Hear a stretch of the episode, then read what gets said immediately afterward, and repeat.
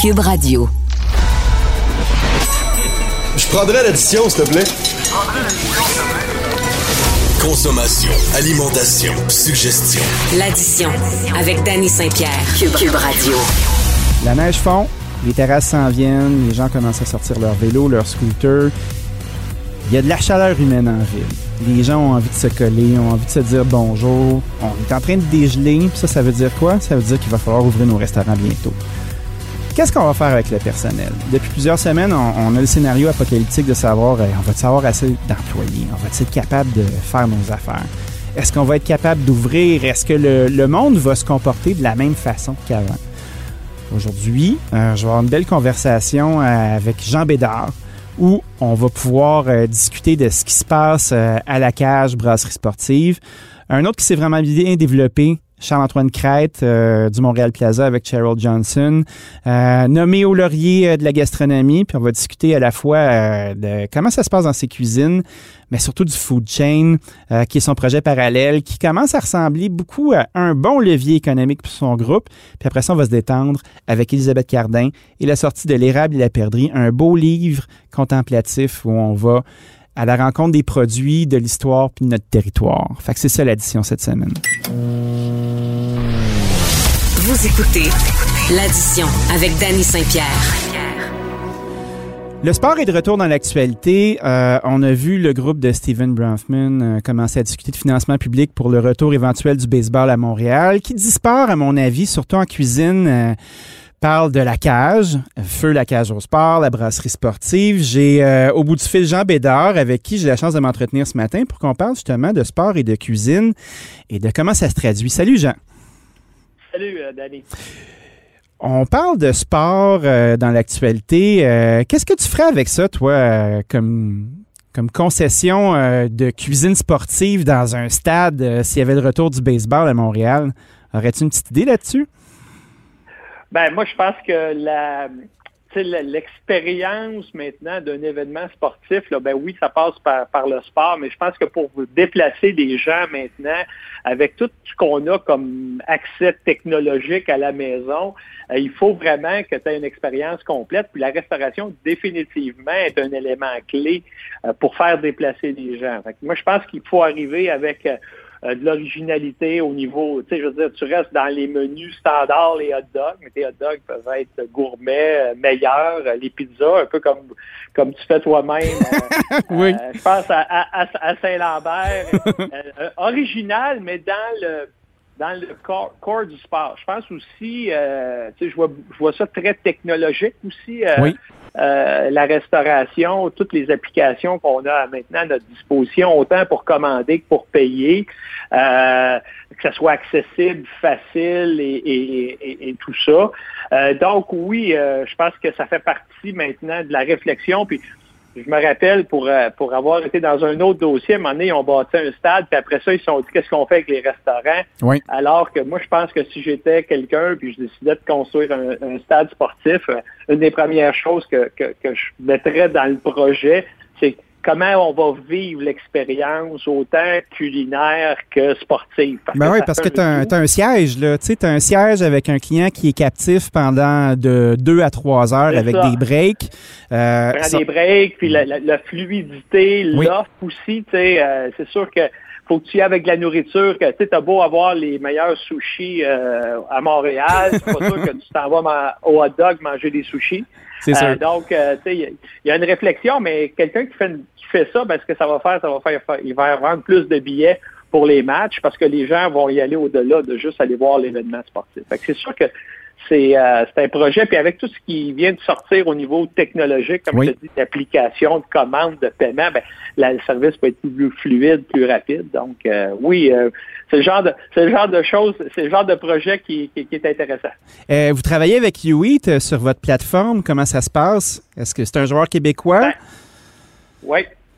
ça se passe bien. Écoute, c'est une, une, entreprise qui, dans le fond, nous autres, on avait commencé heureusement à travailler un petit peu avec eux avant la pandémie parce que moi, je suis très intéressé par ce que la technologie ben peut amener à l'expérience client.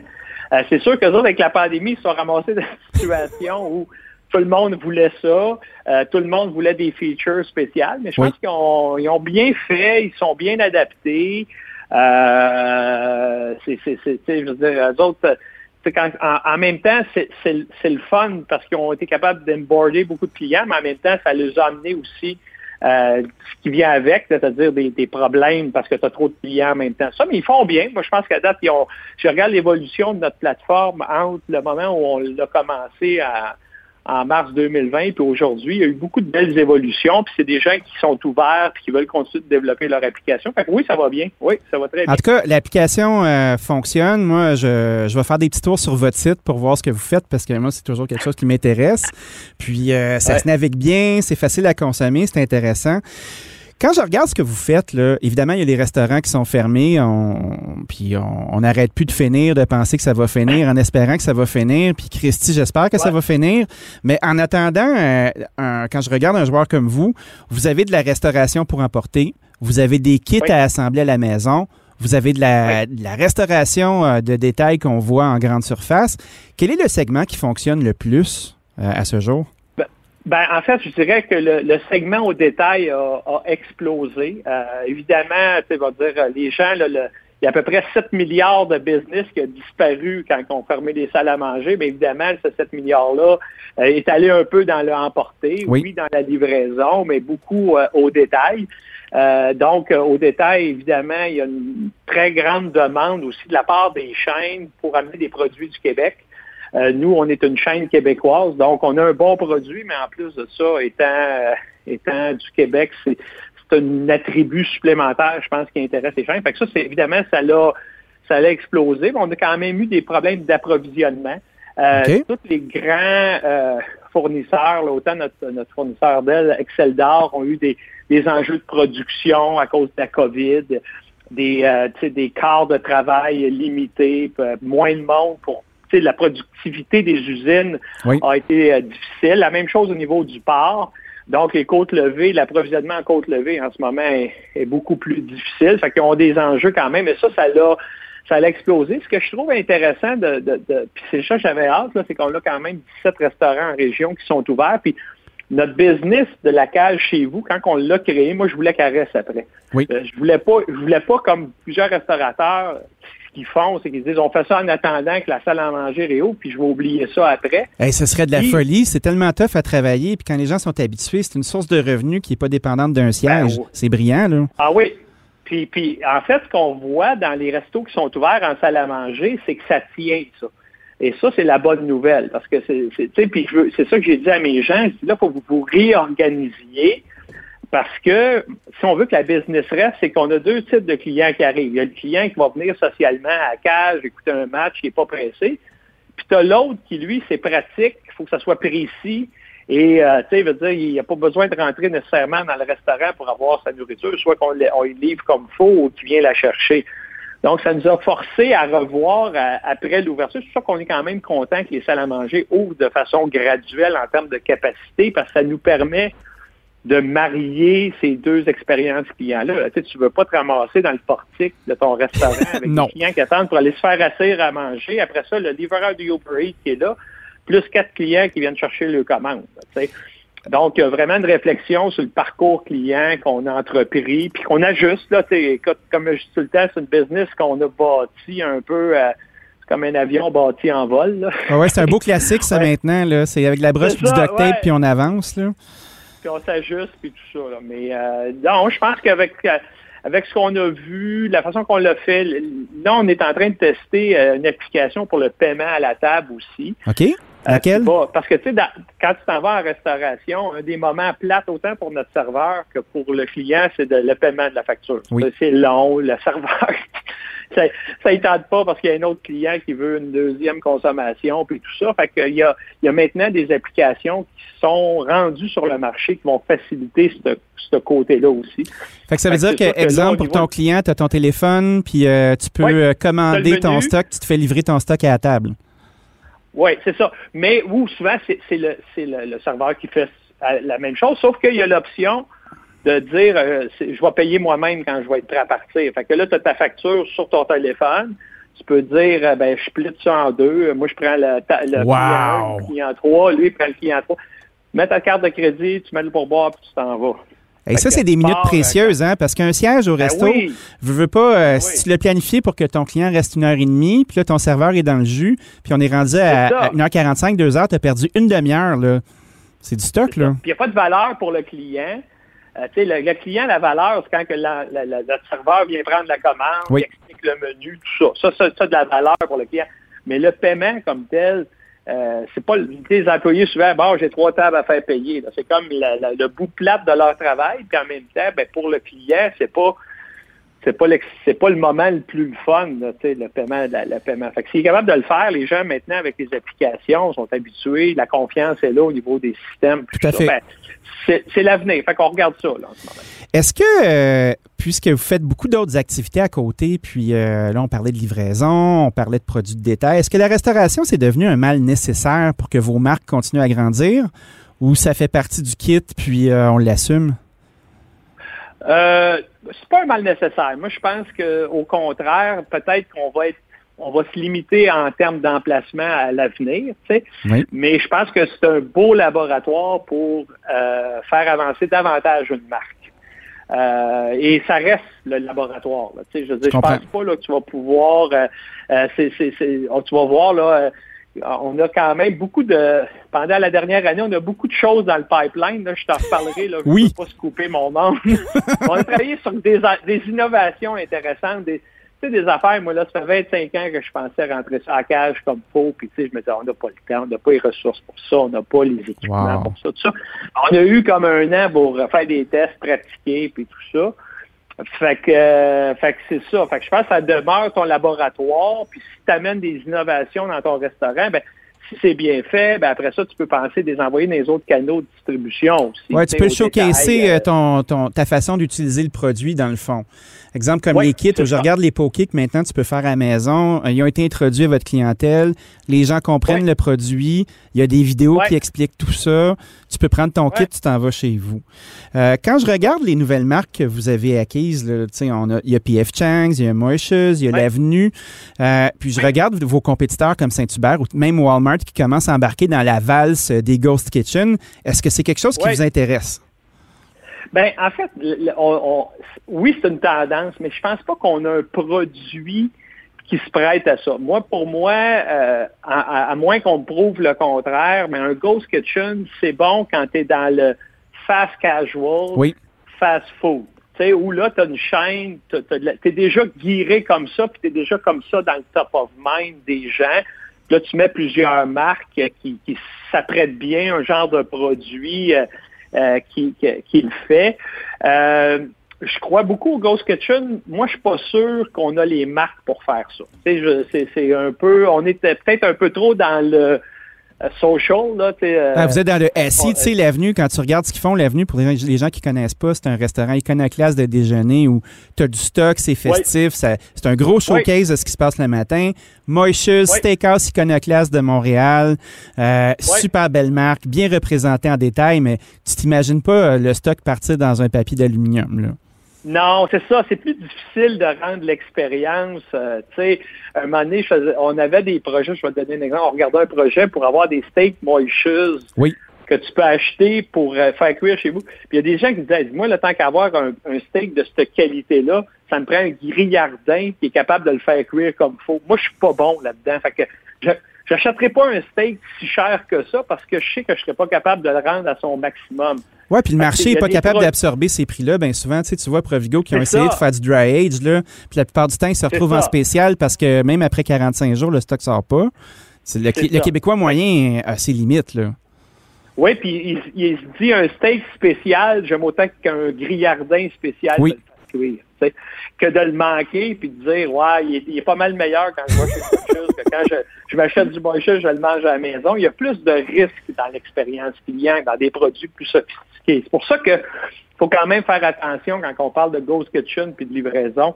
Pas tout, ça ça s'applique pas, à mon avis, à toutes les marques. est-ce que ça vous, ça, ça vous tenterait de développer d'autres types de marques qui pourraient se prêter? Parce que vous ne pas, votre pied carré est là, votre cuisine est installée, vous avez de belles équipes, le pipeline est Oui. prêt, là, puis une machine comme la vôtre, si vous décidez de le faire, c'est quand Oui. même de 36 à Oui. 42 succursales qui peuvent varger en même temps.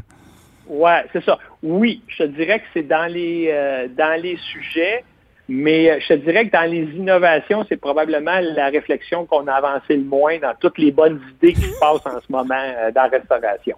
Mais oui, tu as raison. Puis, tu sais, je me mets à la place de Saint-Hubert, ils ont Harvey's, ils ont euh, New York Steak Fries, ils ont leur Express poulet qui est un produit qui est très, très facile au niveau take-out, livraison. Fait que ça se prête bien pour eux.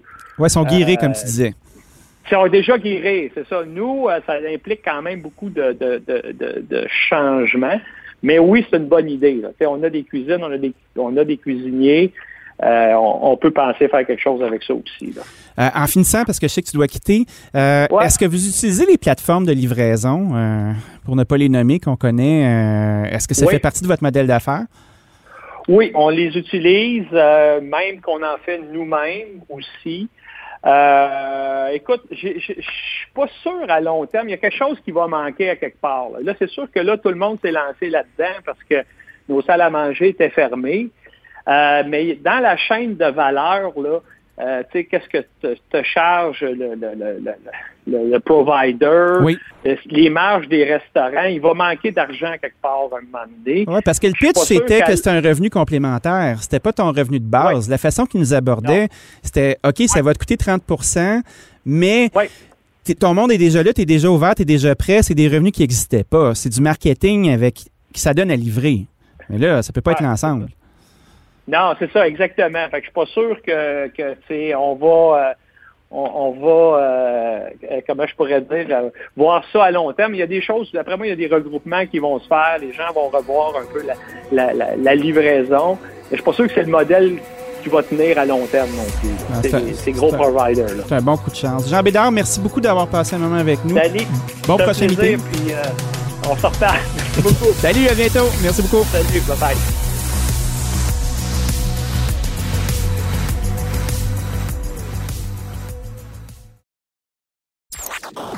Ajoutez deux, trois passés d'astuces, des conseils d'experts et une bonne portion de discussion avec les acteurs de la nouvelle. Et régalez-vous. Vous écoutez l'addition avec le chef Danny Saint-Pierre. Les éditions Cardinal ont relâché un beau bijou euh, dans l'univers, un beau livre euh, qui, je pense, va prendre sa place euh, dans le marché pour nous faire réfléchir, pour euh, vivre un beau moment contemplatif à la fois avec la nature puis nos produits. Ça s'appelle L'érable et la perdrix. Ça a été coécrit par Elisabeth Cardin et Michel Lambert. Puis, euh, ben, on va en discuter aujourd'hui. Salut, Elisabeth. Allô. Salut. Comment tu te sens après avoir relâché un beau bébé comme ça dans l'univers? Ah mon Dieu, ça fait du bien. Ça fait longtemps qu'on travaille là-dessus. Ça, ça, ça, fait l'idée est, sortie euh, presque quatre ans maintenant, peut-être plus. Que on a travaillé fort. Ça a été un projet de grande patience.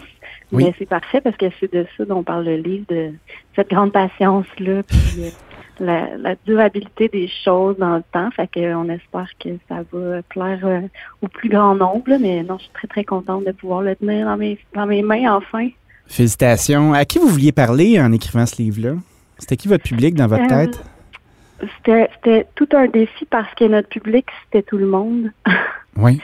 on sait très bien que ça ne va pas rejoindre tout le monde, mais on l'a écrit de manière à ce que ça puisse euh, toucher euh, les jeunes adultes jusqu'aux personnes âgées, parce que tu il y a un côté nostalgique dans l'histoire qui va qui va parler à ceux qui l'ont connu quand ils étaient jeunes mais il y a un côté aussi très futuriste dans la manière qu'on espère voir la cuisine euh, locale évoluer. Fait qu'on parle aux jeunes chefs, on parle aux gens qui ont qui veulent se réapproprier un lien émotif avec la nature à travers toutes les manières, mais à travers l'alimentation en particulier. Puis comme l'alimentation, ça rejoint pas mal tout le monde, on a décidé de, de ouais, de, de essayer d'accrocher euh, le cœur de, de bien du monde. Fait que c'est, j'espère que ça va, ça va plaire au plus grand nombre. Je pense que oui. Ben, je vois pas comment tu peux pas aimer ça. Là. C'est sûr que on est loin du livre de recettes utilitaires, 200 euh, recettes euh, pour cuisiner tes fonds de frigidaire. Là, on est vraiment à l'opposé. On est dans un livre, à mon avis, qui est plus contemplatif, comme ce que les éditions Faidon pourraient faire.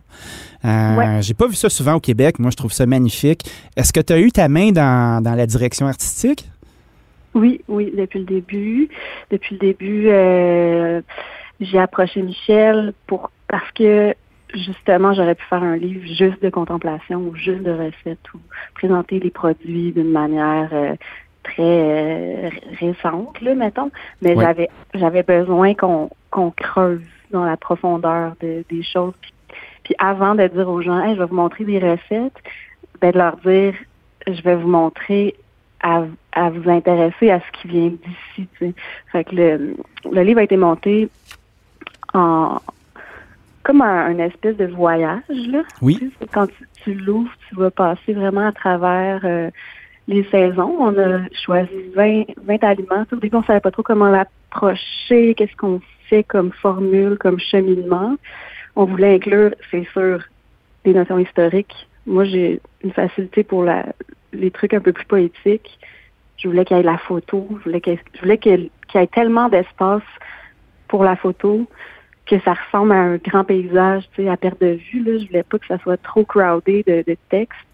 Puis je voulais aussi qu'il y ait des recettes, mais pas des recettes euh, faciles à faire, des recettes qui, qui nous disent plutôt Hey, comment ça se fait que je connais pas cet ingrédient-là puis qu'il n'y en a pas à l'épicerie. Tu sais. Qu'est-ce qui est. Qu'est-ce qui a fait que justement ces produits-là se sont retrouvés? Tu sais, tu as une vingtaine de produits. C'était quoi vos axes pour les définir? Oui, c'est ça. Mais c'est ça que ça c'est tellement vaste, je me perds dans mes réponses, mais. Non, non, ça va. Euh, euh, s'il y a une place où tu peux te perdre dans tes réponses, là, c'est ici avec moi, on a du temps, on relaxe, euh, puis ça m'intéresse parce que Christy, c'est tough monter un livre de recettes, puis ben de, faire un voyage au travers de tout ça, là, c'est, rare qu'on peut parler de ça. Ben c'est ça, tu le dis, c'est vraiment le voyage. c'est un grand territoire, le Québec, c'est, énorme. Ah, c'est plusieurs petits pays. Oui, exact. Michel, lui, là, dans sa carrière, là, ben, déjà, il a, répertorié tout ce qui s'est mangé sur le territoire depuis 10 000 ans, 12 000 ans. Euh, il, a, il a fouillé, il a fouillé, il est allé, il a visité, il a parlé à des vieux, il a comme mis ça dans, un, dans une série encyclopédique qui était un peu à, ma motivation derrière le projet, là, c'était de résumer, de rendre hommage à ses recherches. je peux te faire un aveu? qui ont... Ouais. Moi, je lisais ces livres-là.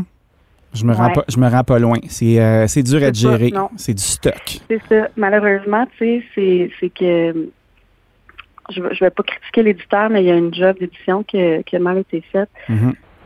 Bon, en fait, je viens de le critiquer, l'éditeur, ouvertement. Ouais, puis s'il n'est pas content, il viendra me voir. Moi, je les ai achetés, puis je me, je me, suis comme dit, je vais commencer par le tome 1, puis je vais prendre, je vais avoir mon cahier de notes à côté, puis je vais virer page, je vais lire, je vais noter, puis je vais tout apprendre, je vais tout connaître. Je me suis rendue genre à la page 50 du tome 1. Puis là, j'ai fait, OK, non, là, ça marche pas. Je peux pas le lire d'un bout à l'autre. Il va falloir que je cible mes recherches selon la saison ou le, ce qui m'intéresse. Tu sais. Puis même ça, c'est difficile parce qu'il n'y a pas nécessairement de lexique dans ces livres. Fait que comme c'est comme un ouvrage qui dort. C'est une richesse infinie qui, qui dort dans une série de livres les gens n'arrivent pas à lire.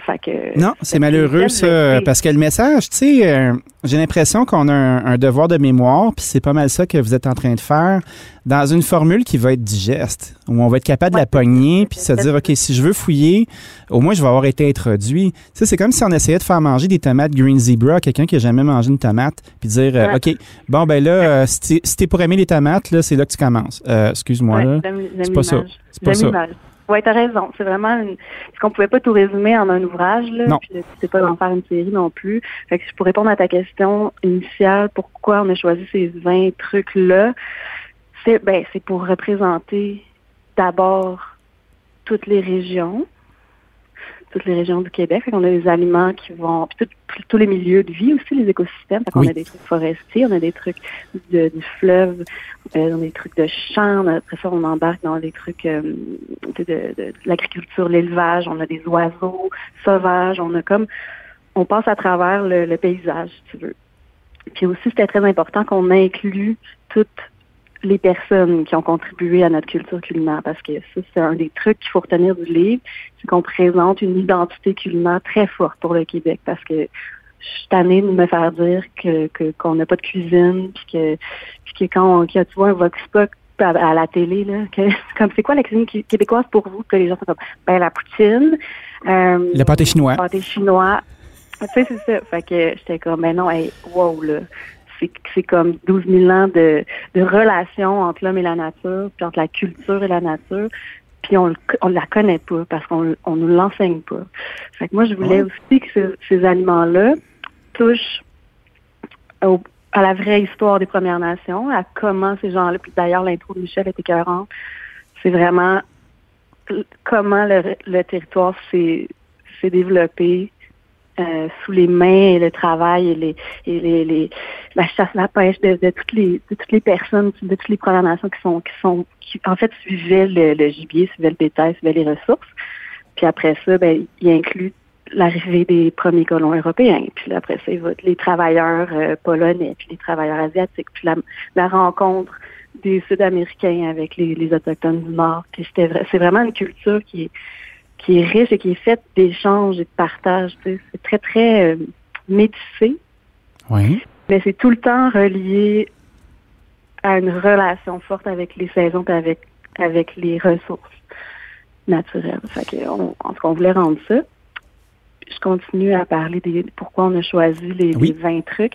Il y avait aussi une présentation qui n'est pas explicite, mais on voit on voit quand, quand on feuillette le, livre d'un bout à l'autre qu'il y a aussi une saison des récoltes. Donc, ça commence au printemps avec les rats, puis on évolue comme ça dans une année jusqu'à parler du caribou, qui est une qui est une viande qui était chassée davantage euh, l'hiver. Donc, euh, on passe à travers l'année, on passe à travers le paysage, on passe à travers les cultures, puis les, aliments qu'on a choisis sont pas nécessairement faciles à trouver. mais c'est un appel à c'est un appel à la découverte puis à l'aventure aussi, là, parce que tu sais, c'est ben un espèce de voyage dans ton propre pays. C'est rare qu'on peut faire ça. Oui, je trouve ça bien le fun. Puis, euh, puis chaque aliment ben, fait partie d'une plus grande famille d'aliments qui lui ressemblent. Fait qu'on chaque chapitre est construit comme ça. Il y a une introduction sur la famille plus large. Ensuite, on va plus pointu sur l'aliment en question. Puis là, ce que ce que moi j'ai essayé d'apporter, comme parce que là, c'est sûr que là, je parle des notions euh, historiques de Michel. Oui. Moi, j'ai vraiment essayé de, de lui répondre, en fait, mais d'une manière plus émotive et plus ancrée dans le présent, puis dans, dans, ouais, dans le dans les sentiments, dans le ressenti, dans dans les expériences qu'on peut vivre quand on va à la rencontre des gens qui travaillent avec euh, avec respect pour le territoire. avec Philippe Richelet, le photographe, on s'est promené pendant un an. Puis on est allé pêcher, on est allé chasser, puis on est allé cueillir, on est allé voir des fermes. Puis mes textes sont pas seulement des récits de ces voyages-là, il y en a quelques-uns qui, qui, vraiment relatent de, de l'expérience que j'ai vécue. Mais la plupart sont des poèmes ou des, des trucs un peu plus romancés. Le narrateur est souvent euh, un homme, une femme, une vieillarde, un oiseau. Euh, tu sais, fait que je me mets dans la peau. Tu prends les yeux de l'autre pour être capable de le raconter. Mais c'est que je veux vraiment comme aller toucher le cœur des gens pour qu'ils puissent, être, comme bouleversés puis faire ouais, on n'a jamais pensé à l'alimentation comme ça. Un peu comme, on aborde l'art contemporain, tu sais, où tu es, happé par une image, puis tu la laisses te mm-hmm. parler, puis elle rentre. Tu crées une espèce de connexion dans le fond. Oui. Puis je le vois comme euh, je, je, réfléchis beaucoup à comment on va faire pour changer nos habitudes, puis comment on va convaincre les gens. Il y a un débat dans ma tête qui est comme il faut que ça soit le gouvernement qui embraye. Là.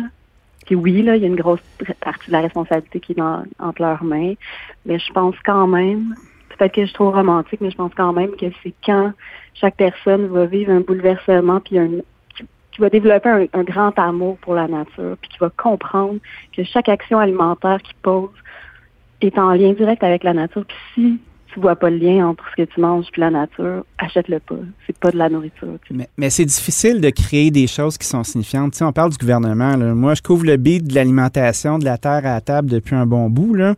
Puis on voit qu'il y a de la structure qui s'installe. On parle d'autonomie alimentaire. On parle de subventions pour euh, aider les gens à se créer des, euh, dans chacune des régions administratives des conditions favorables pour faire pousser leur aliment l'année puis qu'on arrête d'être dépendant du marché la démarche que vous abordez, j'ai l'impression, moi, elle est euh, pour un client qui est averti, qui a une sensibilité. Puis malheureusement, dans la masse, il n'y a pas grand monde qui ont été happés par ça ou qui ont le mode d'emploi pour être capable d'accueillir. Euh, comment tu penses qu'on va s'y prendre pour toucher à, des gens qui sont moins sensibles que toi puis moi, admettons, à ces enjeux-là? Oui. Ben, c'est ce que j'essayais de faire, moi, en disant euh, à Michel on va pas se mettre à brasser la cage puis à dire aux gens. Tu sais, quand tu dis aux gens, tu fais mal, vous n'avez pas compris. Ça marche pas, ça. bon, il faut changer. tu leur tapes sur la tête, ils n'ont pas envie de devenir meilleurs. Tu sais. Ben non. Quand tu leur dis pas, puis que tu leur racontes des belles choses, puis que tu touches à leur nostalgie d'enfant, puis à leur souvenir de famille. Puis tu sais, les gens là, ils réagissent, on le voit, là, quand ça menace leur propre survie ou la, ou, ou la santé de leurs leurs proches. Là, là, ils réagissent. Quand on parle de, de, de sauver le sort de l'humanité, on crisse un petit peu, tu sais. Fait j'ai comme envie. Non, mais c'est vrai. Ben oui, c'est vrai. Vraiment, vraiment, tu sais, bon. Fait que là, moi, je, je, je pense, puis deux choses, là. Je pense que, premièrement, le changement va pas arriver demain, là, dans Non. le cœur de tous, là.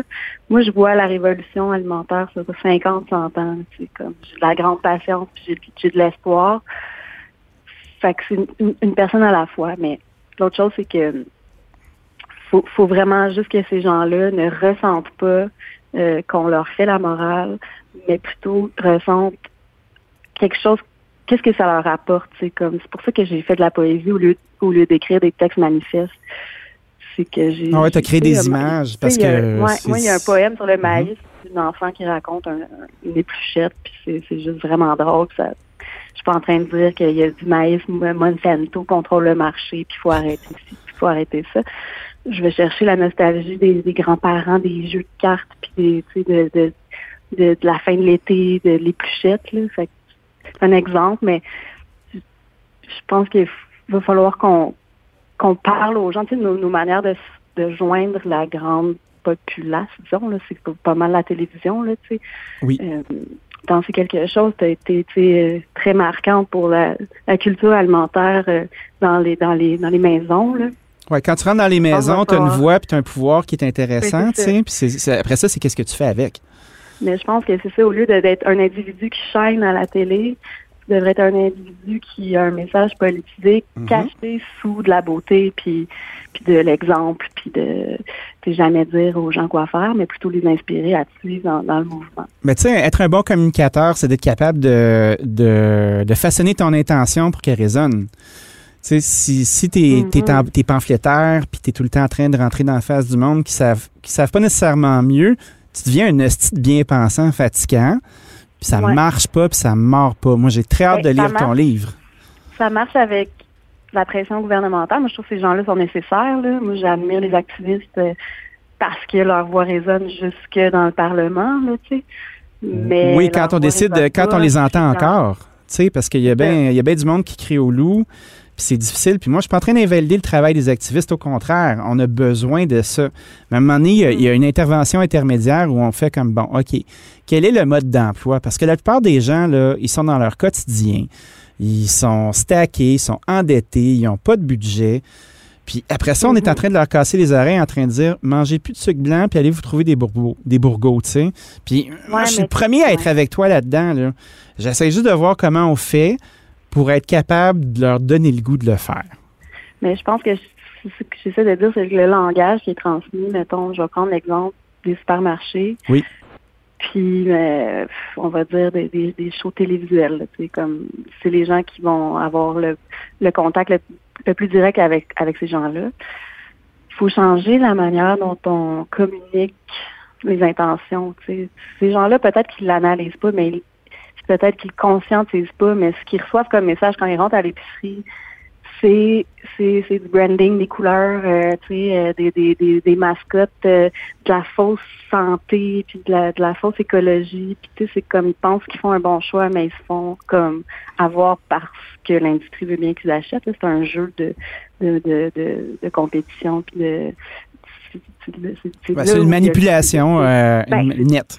c'est hallucinant, tu sais. Fait que pense que c'est comme les, les épiciers vont devoir changer. Ben, c'est parce que c'est tellement dur parce qu'ils sont contrôlés par des lobbies alimentaires. Puis les autres, ils font ce qu'ils peuvent. Ils sont contrôlés Mais- par une offre puis une demande. Puis tu sais, euh, quand la demande se manifeste, l'épicier va suivre.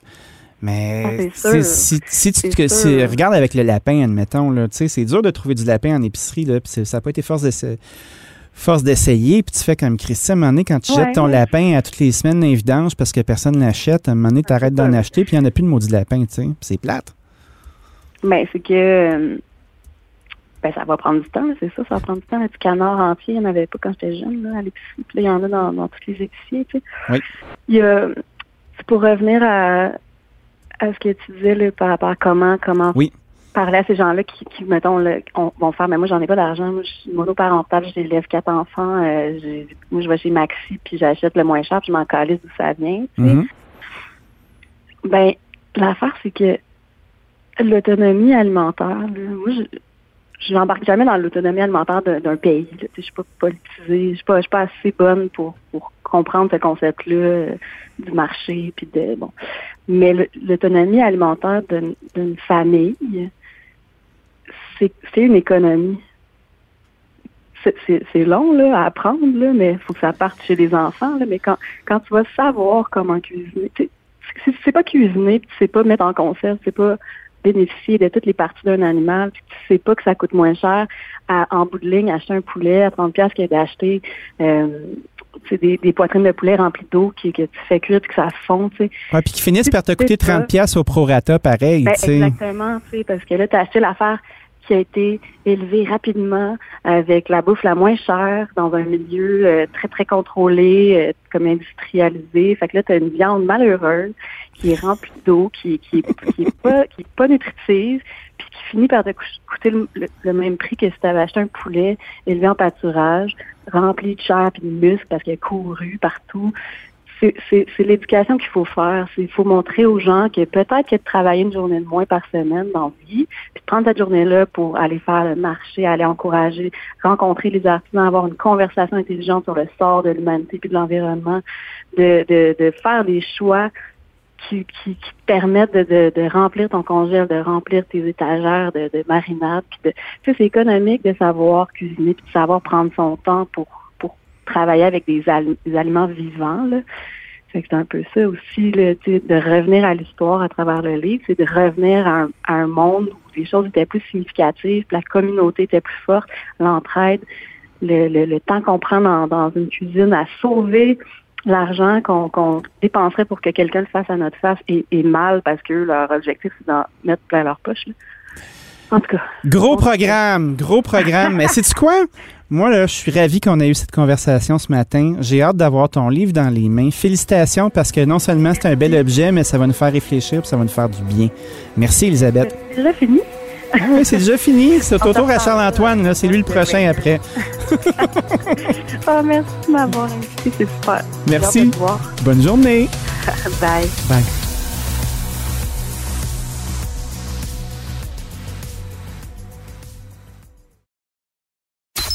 Je prendrais l'addition, s'il te plaît. Vous écoutez l'addition avec le chef Danny Saint-Pierre. On a vu cette semaine sortir euh, dans les différents médias euh, les chouchous, les enfants chéris de la restauration et des environs euh, chez nos amis les lauriers de la gastronomie. Euh, J'ai au bout du fil euh, tout un moineau, mon bon ami Charles-Antoine Crête, qui non seulement euh, a été nommé pour chef de l'année, donc fait partie d'une belle brochette de gens talentueux pour faire ça, et son restaurant Montréal Plaza au registre des meilleurs restaurants. Salut Charles. Bonjour, ça va bien? Ben, écoute, je- en forme? Hey, la grosse shape, Charles. La grosse shape. Comment ça va, toi?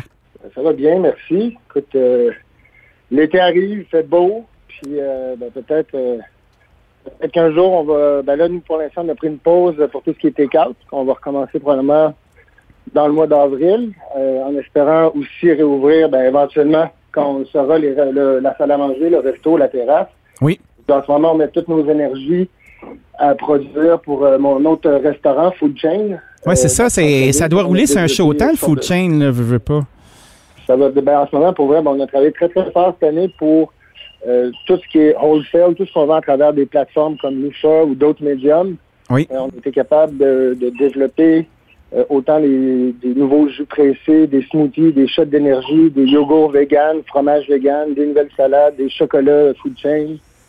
Donc, Wow. non, c'est le fun. Puis, ça- le lait d'avoine, les granolas. Fait que, c'est- pour vrai, c'est le fun parce que cette période-là, on l'a utilisé vraiment en développement. Puis, là, en ce moment, bon, on, on produit beaucoup du plaza aussi. Fait que, on garde l'équipe active. là. Parce que c'est ça, hein? Tu sais, les différents enjeux d'une grosse maison et d'une belle maison, il y a de l'expertise comme la tienne. C'est, elle s'est bâtie. Elle s'est bâtie à former des gens dans ta culture d'entreprise. Ces gens-là, à un moment donné, quand tu n'as plus d'ouvrage, ben, il faut que tu les laisses partir. Mais tu veux pas les laisser partir parce que veux pas, ton système repose sur le fait que tout le monde a compris. Euh, as-tu réussi à garder ton monde? Ben, moi, je dirais, on a réussi à garder euh, pas mal toute notre équipe. Et Wow. puis, euh, les gens qu'on ne pouvait pas garder, on les a, pour certains, temporairement relocalisés aussi dans d'autres établissements, dans l'idée que peut-être un jour, ils reviendront avec nous. Un prêt? Euh, Il y en a qu'on a ben, un peu, ouais. C'est une entente qu'on a fait avec des amis qui avaient besoin. Et puis aussi, il y en a plusieurs qu'on a référés aussi dans d'autres restaurants, que ce soit à Montréal ou à Toronto ou Vancouver. Oui. Et puis, euh, ici, tu sais, je pense, ici, c'est quand, tu sais, moi, s'il n'y a plus de défis pour quelqu'un, je comprends, il faut accepter, les gens vont, ils peuvent changer d'emploi. Euh, puis, tu sais, faut, mais tant que, tant qu'ils ont des défis, cette année en était un bon, on veut. Oui. Euh, ben, disons que, tant qu'il y a des défis, il y a de l'action, mais les gens, je pense, restent. Puis aussi, c'est comment aussi, comme, euh, comme entrepreneur aussi, on les encadre. Nous autres, cette année, c'est tout le temps, moi, justement, c'est la règle de, de l'aéroport. Si je te dis dix fois, dans 15 minutes, on décolle, au bout de la troisième, les deux, on est en maudit, on chiale. si je te dis, on décolle dans trois heures, ben là, on s'en va magasiner, prendre un café, puis euh, s'acheter des bébelles qu'on n'a vraiment pas besoin. Tout à fait. Que, une autre euh, maudite plug de iPhone, des écouteurs. Exactement. Sais, tout le temps tenir le monde au courant d'où on s'en va, autant dans l'action que sans même savoir exactement où la situation s'en va, mais de les tenir tout le temps au courant. On a organisé aussi des, des clubs de marche avec l'équipe, autant que des, faire des, euh, sortes d'activités euh, euh, caritatives ou du travail pour Food Chain dans le restaurant ou, ou et Plaza et en profiter faire un job de peinture. Puis, ben, quand on garde notre monde vivant au courant, ben, je veux dire, je pense que moi, c'était ça le plus important, c'est de protéger toute mon équipe. Puis comme tu disais, tout ce savoir-faire-là. Il y a des gens avec moi qui sont qui travaillent ici depuis 4-5 ans, mais il y en a qui, me suivent depuis 8, 9, 10, 15 ans. Ouais, c'est du stock à monter, ça. Je veux pas, t'es pas, euh, pas un chef de 62 ans non plus, là, tu sais. Puis euh, cette culture-là, à mon avis, tu sais, t'es, t'es un des trailblazers. T'as, t'as une façon particulière d'aborder la cuisine. T'es une des personnes les plus créatives que je connaisse. Tu réussis à transposer ça dans, des fois en rentrant un rond dans un carré. Hey, c'est du stock, cette affaire-là. T'as-tu eu peur à un moment donné de perdre ton monde? Ben, tu sais, nous, on est tout le temps, comme je disais à l'équipe, ben, tu sais, il y a un an, on était une équipe de feu, puis un an plus tard, on est une famille de feu. Oui. Euh, il y a le modèle, modèle de gestion aussi qu'on a depuis plusieurs années. Moi, puis Cheryl Johnson, ben, qui est ma, ma business partner, qui est l'autre chef du restaurant. Oui. Puis, euh, justement, comme je sais que les lauriers ont dit que j'étais en nomination pour chef de l'année, mais il y a aussi Cheryl Johnson, parce qu'un va pas sans l'autre. Ben c'est ça, moi ça m'a tiqué un petit euh, peu parce que j'étais comme Chris, tu te fais le cul à chaque fois de dire que Cheryl est à côté de toi. Puis on, on se retrouve tout le temps à avoir juste un nom, tu sais. euh, Est-ce que ça tape ses nerfs de temps en temps, Euh, Cheryl? Ben, plus ou moins, je te dirais, puis c'est plus moi qui c'est plus à moi qui ça tape ses nerfs, puis je pousse tout le temps pour qu'on mette Cheryl de l'avant, c'est Oui. certain. Puis parce que euh, si Cheryl n'est pas là, je suis pas là, puis si je suis pas là, Cheryl n'est pas là. Si on a besoin d'un pilote, puis il n'y a pas d'ego là-dedans, on a besoin d'un pilote, puis notre système de gestion euh, d'équipe humaine, si on veut, se base beaucoup sur le fait qu'on est papa-maman. On a la, la sensibilité féminine, masculine, puis même l'équipe savent bien que papi et maman ils se disent tout, mais pour certaines choses, certains problèmes, situations, ils vont voir papa, puis d'autres fois, ils vont voir maman. Mais si maman dit non, ils sont assez intelligents pour savoir qu'on se dit tout, puis qu'ils vont pas aller voir papa pour demander la même, la même permission, mettons. Ah, J'entends, j'entends. ces deux sensibilités-là, puis cette équipe-là, cette famille-là, ces enfants-là, ça se bâtit, puis on est quand même soudés assez serrés. Puis après ça, moi, quand quelqu'un est allé chercher beaucoup d'expérience avec nous, tout ça, fait qu'il a un peu fait le tour peut-être, puis qu'il y a des opportunités qui se présentent à lui ou à elle, ben moi, je j'attache pas le monde. Les gens bougent, puis souvent, ben, les gens finissent par revenir dans un autre projet qu'on fait, ou dans une autre situation, ou pour combler un nouveau poste. Ah, c'est là que tu vois la force des maisons aussi. Là, tu euh, tu vois des organisations comme les organisations de Claude Pelletier aussi, euh, puis du Bar Marcellet, où euh, ils prennent leur tête, puis ils ouvrent des nouveaux restos, euh, ils font des nouveaux projets. Est-ce que un, un setup comme ça, c'est quelque chose qui peut vous intéresser? Ben, nous autres, déjà, on a Plaza. Après ça, on a fait un peu Food Chain aussi, parce qu'une partie, il y a quand même des cuisiniers d'ici qui, travaillent au développement de Food Chain aussi. Oui. Euh, et puis, ben, c'est certain que, j'ai des idées dans ma tête de choses où on s'en va. Et puis, dans ces choses-là, ben, c'est certain, c'est, moi, euh, autant, euh, on repart de, on part de l'équipe pour après ça la grossir, mais on travaille avec la famille, ça part de la famille, puis on, on les implique dans, euh, un, nouveau projet que peut-être on veut travailler, ben, si on les implique, ils sont là, puis ils viennent jouer un rôle, puis souvent on va définir, tu sais, moi je veux plus, je à partir des gens que j'ai, je vais définir comment qu'on va le faire, plus avoir une façon de faire, puis après ça, trouver des gens pour les mettre. ma job, c'est un peu ça dans la vie, c'est de mettre les- le bon monde ensemble, de jouer au Tetris. Ouais, faire un bon casse-tête. Euh, parlant de casse-tête, euh, est-ce que vous êtes encore au time-out? Euh, non, malheureusement, pas. c'est- C'est malheureux parce que j'aurais aimé ça qu'on puisse faire moi le tour de l'horloge. Tu sais. On Oui. était ouvert quatre mois et demi, je pense. T'avais quoi, trois projets dans Donc, ça? euh, Il y avait Food Chain, puis il y avait vos deux, vos deux setups? Ouais, en fait, Food Chain se roulait de, de lui-même. Oui. Avec euh, mon partenaire Jessen là-bas. Et puis moi, puis Cheryl, dans le fond, notre équipe, ben, on gérait les deux comptoirs Plaza. Et puis, ben, c'est certain que, tu nous, disais, la, la réalité, c'est que, tu sais, les trois, quatre premiers mois, on avait des coûts de main-d'œuvre très, très élevés parce que, tu sais, j'avais mis le plus de, de, de membres, justement, de l'équipe sur place possible, même si je savais que ça me coûtait cher. Ouais, puis t'avais des On bons, là, tu sais. J'ai vu Denis Doros me faire une sandwich l'autre fois, tu sais. J'ai fait comme Christy. Oui, c'est ça. J'avais mes capitaines qui allaient là-bas. Puis, tu sais, on a vraiment mis beaucoup de temps et d'investissement dans l'idée que les quatre à cinq premiers mois, je savais que c'était pour nous coûter pas mal de choix en main-d'œuvre, mais tu sais, dans l'idée qu'on va être solide, puis on va être bon. Puis Oui. là, arrivé au mois d'avril, mai, à l'été, euh, on va être solide. Puis là, ben, il n'y a juste pas eu d'été.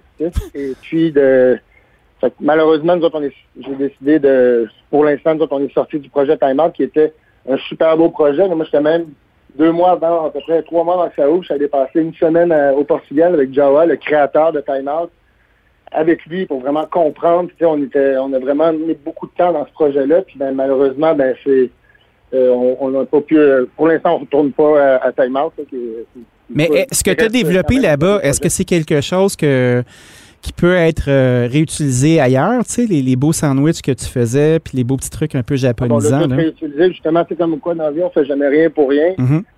Euh, je veux dire, l'expérience Time Out nous a, euh, nous a comme préparé à, à notre nouvelle business de take-out. On a le take-out, on a le coin épicerie au restaurant, sandwicherie, tous les plats qu'on fait plaza en boîte, les boîtes à pique-nique. Fait qu'il y a beaucoup d'idées, de choses qu'on avait dé- dé- développées à Time Out, qu'on a été capable d'utiliser, puis aussi des gens qu'on avait formés, qu'on était capable de rapatrier au plaza, puis dans Food Chain, pour être capable de mettre tous les, projets, dont le take-out, tous les projets sur pied qu'on s'est donné, euh, qu'on a fait cette année finalement, dans la dernière année, parce qu'on a quand même, euh, je pense que jusqu'au 31 décembre, puis ça, on avait pris cinq jours de congé. Là.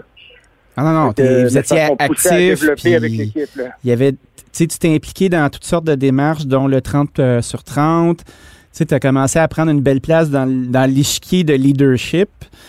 Est-ce que tu sens que l'industrie euh, est capable de se tenir un petit peu mieux avec, euh, avec le- l'espèce de pandémie qu'on vit, puis tout ça? Est-ce que tu sens que les coudes sont plus serrés?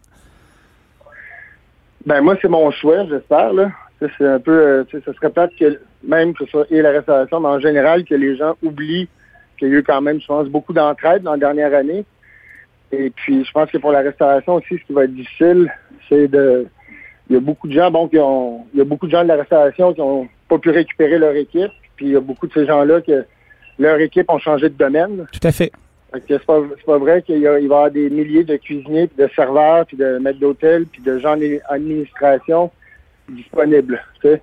Puis j'espère juste que, en fait, moi, mon souhait, c'est que tout le monde euh, puisse continuer à s'entraider, puis à se respecter, puis que les gens commencent pas non plus à trop aller jouer dans les plates-bandes des autres. tu sais. Ah ouais, parce que Les nous autres, dans, l'industrie, on parle de poaching, là. euh, c'est que ça. le- le- Ouais, moi, je pense que- Puis tu sais, toi puis moi, on Moi, vient quand même. euh, ben, c'est ça, toi puis moi, on vient quand même d'un monde où tu fais pas ça, poacher, là. Tu demandes, euh, tu demandes la permission, Ben, puis même à ça, tu commences pas à mettre dans la tête de quelqu'un qui pourrait être mieux chez vous quand c'est le resto de ton ami, là. Tu fais pas ça, là. Mais moi, j'ai bien, bien peur que les Ben, règles moi, tombent. si je vois, si, par exemple, admettons, il y a une super opportunité pour un de mes jeunes qui s'ouvre à quelque part, que moi, j'ai pas, j'ai pas la chance de pouvoir me donner cette opportunité-là, ben, si quelqu'un m'appelle pour m'en parler, euh, moi, je, suis open à ça. Là. Moi, ce que je pousse dans la vie tout le temps, c'est le développement de mes jeunes. Fait que, Oui. si on a une super chance d'aller quelque part, cool.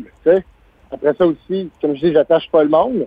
Mais en même temps aussi, on est comme des coachs, on est des responsables de leur développement. Fait que, moi, c'est arrivé, des fois, je disais à des gens, regarde, tu penses que tu es là, OK? Mais dans ton développement, où tu es rendu dans tes responsabilités, ça fait déjà six mois que tu es sous-chef, par exemple. Puis, euh, tu sais, tout le côté gestion humaine, là, faut, on continue à le développer. Tu es meilleur que tu étais. Je te dirais, on fait encore un six mois, un an ensemble, on va être capable de t'amener au, au, au potentiel, au maximum du potentiel que tu as, je pense. Un plan de carrière. Que de recommencer à, c'est ça, plutôt de recommencer à moitié quelque part, allons au bout de, Peut-être qu'après, ça continuera, ou après, tu bougeras, ou après, peut-être tu bougeras, puis après, tu reviendras. C'est de faire les choses en étapes, c'est de pas, euh, pas brûler sais. C'est drôle, hein, parce que on, on est quand même deux chefs qui parlent, là, puis depuis tout à l'heure, tout ce qu'on fait, c'est des RH, puis du développement économique, puis de trouver des produits pour mettre de l'avant. Est-ce que tu sens que la restauration traditionnelle, comme on l'a connue, euh, elle va revenir? Ça te tente-tu encore d'être sa ligne, puis de- d'être au passe, puis de- de- d'inventer des gogos à servir dans des assiettes ou tu tripes à être un demi-industriel? Non, moi, j'ai ben, hâte de revenir euh, aux sources, là, si on. J'ai hâte, euh, mais je veux dire, en même temps, tu sais qu'on a développé le take-out, je voulais pas qu'on le développe en disant, bon, on met du manger dans des boîtes. Comment est-ce qu'on amène, non, mais, tu sais, comment on amène le take-out 2.3.0, en fait, c'est que comment est-ce qu'on amène l'expérience Montréal Plaza chez les gens? Quand les gens sont au restaurant, le sommelier va les voir à table. Ben, quand il appelait au restaurant, c'est le sommelier- on lui passait le, le téléphone, le sommelier répondait aux questions de vin. Euh, si un serveur prenait une commande à table, ben là, la commande, on la prenait en ligne ou au téléphone. Après ça, plutôt qu'avoir Jean-Sébastien, mon maître d'hôtel, qui allait porter une assiette ou moi à une table, ben, c'est moi ou Jean-Seb ou tous les amis livreurs de la maison qui allaient livrer chez les gens. Et puis après ça, même les gens disaient, ah, il manque d'ambiance. On a mis genre notre. Là, je dis, moi, tu connais rien là-dedans, là, mais je dis, ben, pourquoi qu'on met pas notre liste Spotify que le monde peut écouter en même temps? Après ça, comment est-ce qu'on met la, même qualité de produit? Il faut que les gens ils se trouvent aussi intelligents, aussi bons que nous autres à cuisiner. C'est ça que les gens nous disaient, c'est hey, ma blonde est vraiment pas bonne en cuisine, mon chum est vraiment pourri. Mais là, il était comme bon ce soir-là, puis il était fier. lui. parce que Il y a t'as même pris le temps d'y penser. Tu as pris le temps d'y Ouais. penser, tu as pris le temps d'encadrer. Charles, merci d'avoir passé un moment avec nous aujourd'hui. Euh, ça s'arrête maintenant, sinon je vais buster le podcast, puis euh, ben, on se reparlera bientôt. Cheryl Johnson sur, sur- sur le cœur. oui, parfait, je vais m'en faire un moi aussi. Je t'embrasse, mon ami. Courage, t'es inspirant à voir aller, lâche pas la patate. Merci, pareillement. Bonjour tout le monde. Lâchez pas la patate. Tourlou. C'était l'addition pour cette semaine. Euh, on y était en douceur et en raideur. La technologie est au rendez-vous, des solutions, de la créativité, puis beaucoup d'espoir pour qu'on puisse traverser cette belle semaine. Puis peut-être ouvrir la semaine prochaine. On croise les doigts.